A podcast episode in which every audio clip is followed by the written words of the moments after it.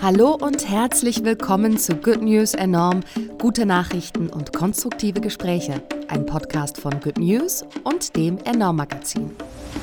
Heute gibt es gute Nachrichten aus dem Finanzsektor. Aber erst einmal der gute Nachrichtenüberblick.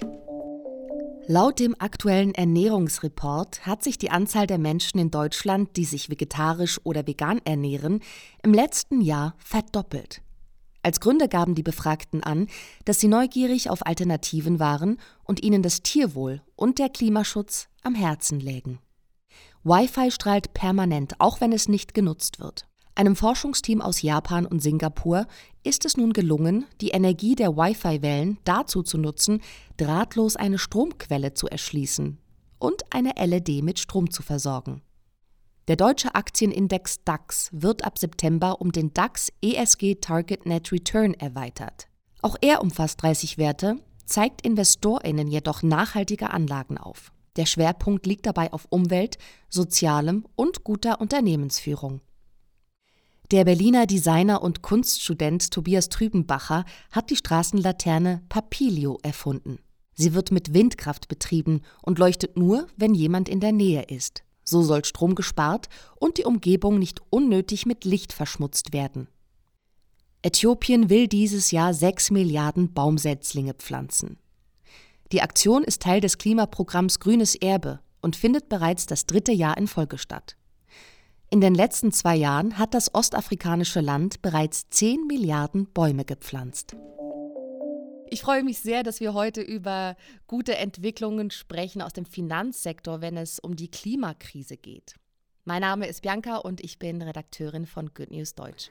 Hallo, ich bin Antonia und im Rahmen von meiner journalistischen Ausbildung mache ich aktuell eine Station beim Enorm Magazin. Ich freue mich, dass du heute dabei bist, Antonia. Ja, ich freue mich auch. Ich habe heute eine Recherche mitgebracht und einen Artikel, den ich zu einem Erdölprojekt in Ostafrika geschrieben habe. Den könnt ihr auch online auf der Enorm-Seite finden.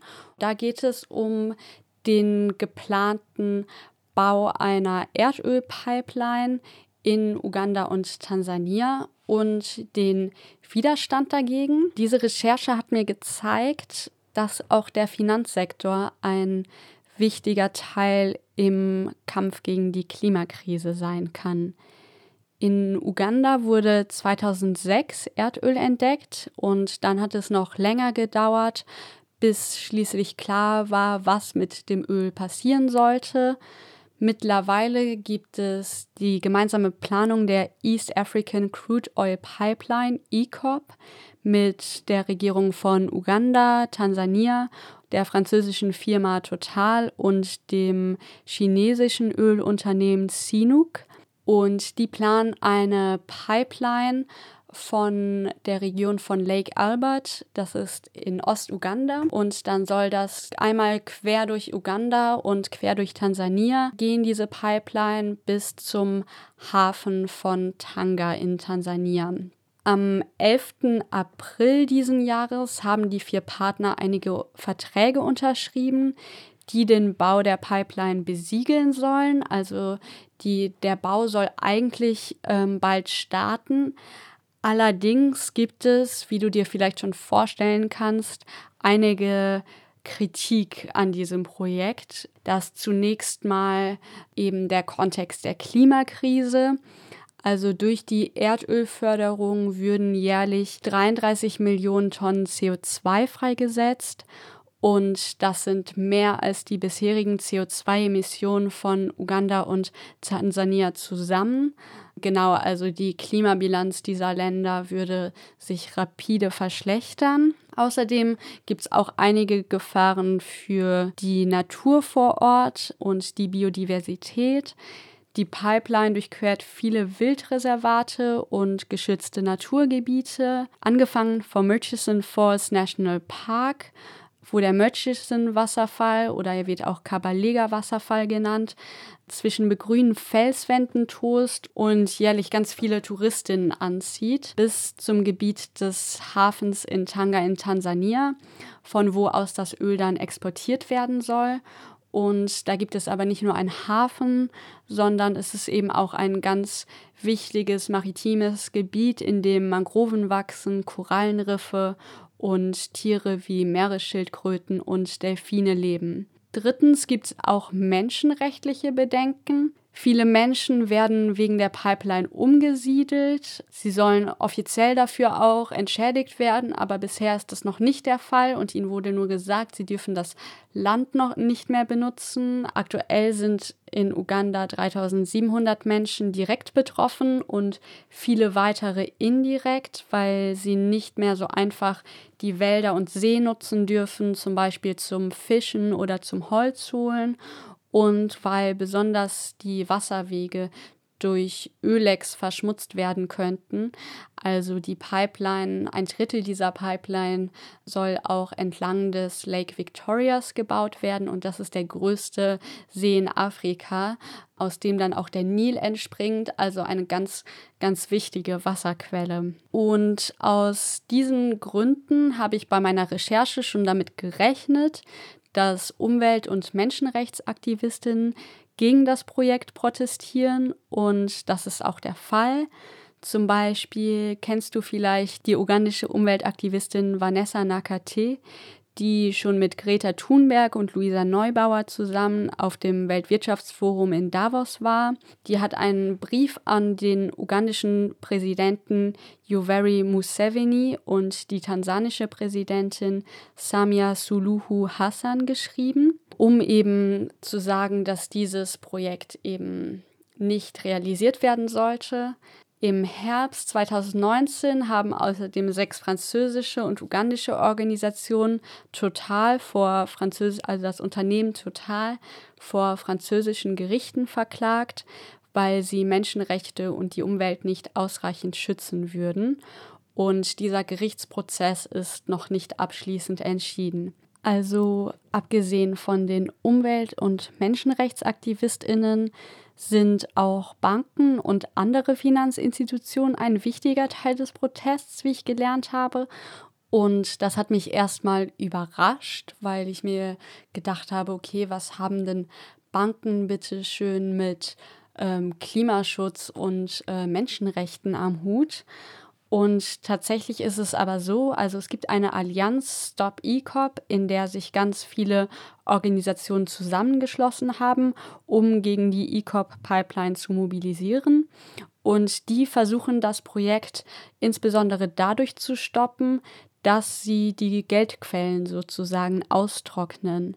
Konkret geht es um eine Summe von zweieinhalb Milliarden US-Dollar, also ungefähr 2 Milliarden Euro, die das Unternehmen durch Kredite bekommen wollen, zusätzlich zu einer Milliarde US-Dollar, die Total selbst in die Pipeline investiert. Am 1. März haben 263 afrikanische und internationale NGOs einen Brief an 25 große Banken geschrieben, die möglicherweise als Kreditgeberinnen für das Projekt in Frage kommen, weil sie entweder bereits finanzielle Beraterinnen des Projekts sind, etwa für die Regierung, oder weil sie den Unternehmen, insbesondere dem Unternehmen Total, früher schon Geld geliehen haben. Viele dieser Banken haben bisher noch keine oder nur eine sehr schwammige Antwort gegeben, aber immerhin sechs der 25 Banken haben bereits erklärt, das Projekt auf keinen Fall zu finanzieren. Dazu gehören laut französischen Medienberichten von April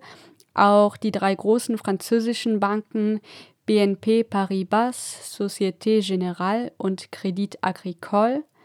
Und das ist ein wichtiges Zeichen, weil diese Banken normalerweise ohne zu zögern Kredite vergeben an das ebenfalls französische Unternehmen Total.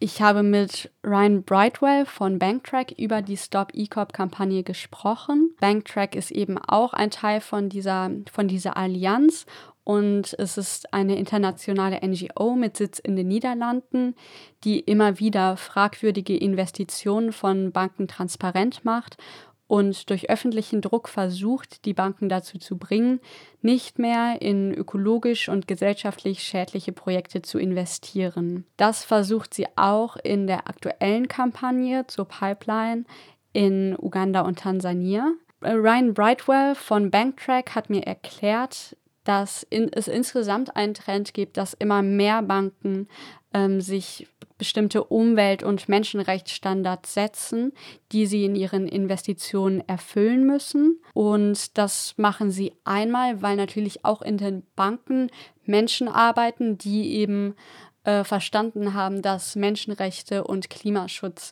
wichtige Anliegen sind. Aber sie machen das auch aus so finanziellem Kalkül, weil sich nämlich solche Investitionen im Zuge der Klimakrise einfach nicht mehr lohnen werden. Zum Beispiel, um nochmal auf das äh, Ölprojekt in Ostafrika zurückzukommen, Berechnungen der Climate Policy Initiative ähm, das ist so eine Organisation, die zu finanziellen Aspekten von Energie- und Landpolitik weltweit berät. Und die haben berechnet, dass der geschätzte Wert der Ölvorkommen in Uganda zwischen 2013 und 2020 um 70 Prozent eingebrochen ist. Also der Wert ist total gesunken, weil eben in den letzten Jahren viele Gesetze aufgekommen sind, die die Förderung und ähm, genau den Export von Öl beschränken. Und eben auch um die Klimaziele zu erreichen, ist klar, dass gar nicht mehr so viel Öl einfach verbraucht werden kann. Ryan Brightwell von Banktrack hat gesagt, dass diese Selbstverpflichtungen sehr weit verbreitet sind im Bereich Kohle und bei anderen klimaschädlichen Unternehmen fehlt es teilweise noch so an der Erkenntnis von Banken, dass diese Projekte einfach auch überhaupt nicht nachhaltig sind. Die bisherigen Standards sind aber auch sowieso noch nicht ausreichend zur Einhaltung der Klimaziele, etwa der maximalen Erderwärmung von anderthalb Grad. Und deswegen hat mein Gesprächspartner gesagt, dass auch Regierungen und Zentralbanken Investitionen äh, regulieren müssen, damit nachhaltige Investitionen flächendeckend umgesetzt werden und auch effektiv sind. Als ein Positivbeispiel ist Neuseeland zu nennen, wo ähm, im April ein Gesetz verabschiedet wurde, dass Finanzorganisationen, also große Finanzorganisationen, künftig klimabedingte Risiken und Chancen ihrer Investitionen offenlegen müssen und erklären, wie diese ihr Handeln beeinflussen. Also sie können nicht einfach ignorieren, dass es die Klimakrise gibt und dass eben bestimmte Unternehmen klimaschädlich sind und andere eben eher zukunftsfähig, zum Beispiel erneuerbare Energien, sondern müssen das eben mitdenken bei, bei all ihren Investitionsentscheidungen. Ich hatte ja vorhin schon davon gesprochen, dass es eben diesen Trend gibt, dass Banken eben und Finanzorganisationen immer mehr bewusst werden, was es da eigentlich für klimabedingte Risiken gibt und ein Beispiel dafür ist auch der weltweit größte Vermögensverwalter BlackRock. Die haben vor gut einem Jahr einen Brief an die Unternehmen, an denen sie eben beteiligt sind, und das sind eben so sehr große Unternehmen, einen Brief geschrieben und darauf gedrängt, dass Investitionen in Zukunft nachhaltig sein sollten, dass es dass ein fundamentaler Wandel der Finanzwelt bevorsteht und dass äh, Klimarisiken auch, auch Anlegerisiken sind. Also da gibt es durchaus eben ein äh, gesteigertes Bewusstsein, die dann auch nach und nach dazu führen, dass eben aus klimaschädlichen dass in klimaschädliche Projekte nicht mehr investiert werden. Allerdings geht das eben nach und nach und man muss natürlich auch immer genau hinschauen von eben den schönen Worten, die Banken oder Vermögensverwalter oder so machen und dann den Aktivitäten und Investitionen, die tatsächlich passieren. Ich habe heute eine Nachricht gelesen, die ich noch nicht recht einschätzen kann in der FAZ. Und zwar hat die Internationale Energieagentur IEA, zum Abschied vom Erdölzeitalter ausgerufen und hat gesagt, ab sofort sollen keine Investitionen in die Erschließung neuer Öl- und Gasvorkommen mehr erfolgen. Der IEA-Chef Fatih Birol meinte jetzt, dass man jetzt wirklich aufhören soll, also die laufenden Projekte abschließen und ab sofort in keine neuen Öl- und Gasquellen mehr investieren und sowieso keine Kohlekraftwerke mehr bauen. Und wenn jetzt sogar die Internationale Energieagentur, die ja eigentlich noch vor gar nicht allzu langer Zeit darauf gedrängt hat, dass noch mehr investiert werden soll, in, in Erdölvorkommen, wenn die jetzt selbst sagen, hey, hört auf, dass das vielleicht auch so einen Rattenschwanz nach sich zieht, natürlich für die ganzen Banken und Investorinnen. Das wäre natürlich super interessant zu sehen, ob diese Entscheidung der Energieagentur auch den Bau der Pipeline beeinflussen würde, die ja noch nicht angefangen wurde zu bauen und wo es ja genau um Erdöl geht. Und da wurden zwar jetzt die Verträge unterschrieben und der Bau könnte somit dieses Jahr beginnen, aber die große Hoffnung ist eben noch, genug Finanzorganisationen überzeugen zu können, kein Geld für dieses Projekt zu geben, sodass eben diese Pipeline im Endeffekt nicht gebaut werden kann. Ja, also es besteht also noch Hoffnung. Ja, genau. Es gibt auf jeden Fall noch Hoffnung. Ich weiß gar nicht, wie es bei dir aussieht in deinen Finanzen, ob du dir jemals überlegt hast, selber zu investieren. Ich spreche gleich über etwas, von dem ich ehrlich gesagt nicht so viel Ahnung habe, aber von dem ich glaube, dass es für viele Menschen total cool ist. Und zwar hat die GLS Bank seit Dezember einen eigenen nachhaltigen Robo-Advisor online. Das heißt, dieser Robo-Advisor ist eigentlich eine, ja, eine, eine automatisierte Finanzberaterin, die aufgrund deiner voreingestellten Parametern dein Geld investiert. Und zwar, und das ist der Punkt, nur in nachhaltige Unternehmen mit diesem Robo-Advisor wird definitiv nicht in Exchange-Traded Funds investiert. Das sind so Aktienlisten. Und zwar, weil man von denen einfach nicht weiß, eben wie nachhaltig das ist oder wie äh, sozial gerecht das ist. Und bei der GLS, ich weiß gar nicht, man kann, glaube ich, schon anfangen mit 25 Euro im Monat, wenn ich mich recht entsinne. Und dieser, dieser Robo, der entscheidet dann immer aktuell, wo dein Geld investiert werden kann und halt eben gut und nachhaltig investiert werden kann. Ja, die GLS sagt von sich, dass das der nachhaltigste Roboter-Advisor der Welt ist. Ja, ich kann mir auch vorstellen, dass es total praktisch ist, einfach diesen Advisor zu haben, weil ich mir vorstelle, dass viele Menschen eben gerne nachhaltig investieren würden, aber bekanntlich ist so diese ganze Anlage und Aktien und Börsenwelt ja auch ziemlich kompliziert und so als Einzelperson ist es da ja schwierig durchzublicken, aber wenn man dann so einen Robo-Advisor hat, der einem sagt, okay, da kannst du investieren, es ist nachhaltig und es lohnt sich, das ist natürlich super praktisch. Ja, cool, vielen Dank, Antonia. Ja, danke auch. Good News enorm. Die besten guten Nachrichten der Woche wurde euch präsentiert von der Good Family. Noch mehr gute Nachrichten und konstruktive Hintergrundberichte findet ihr auf goodnews.eu, in der Good News App und auf enorm-magazin.de.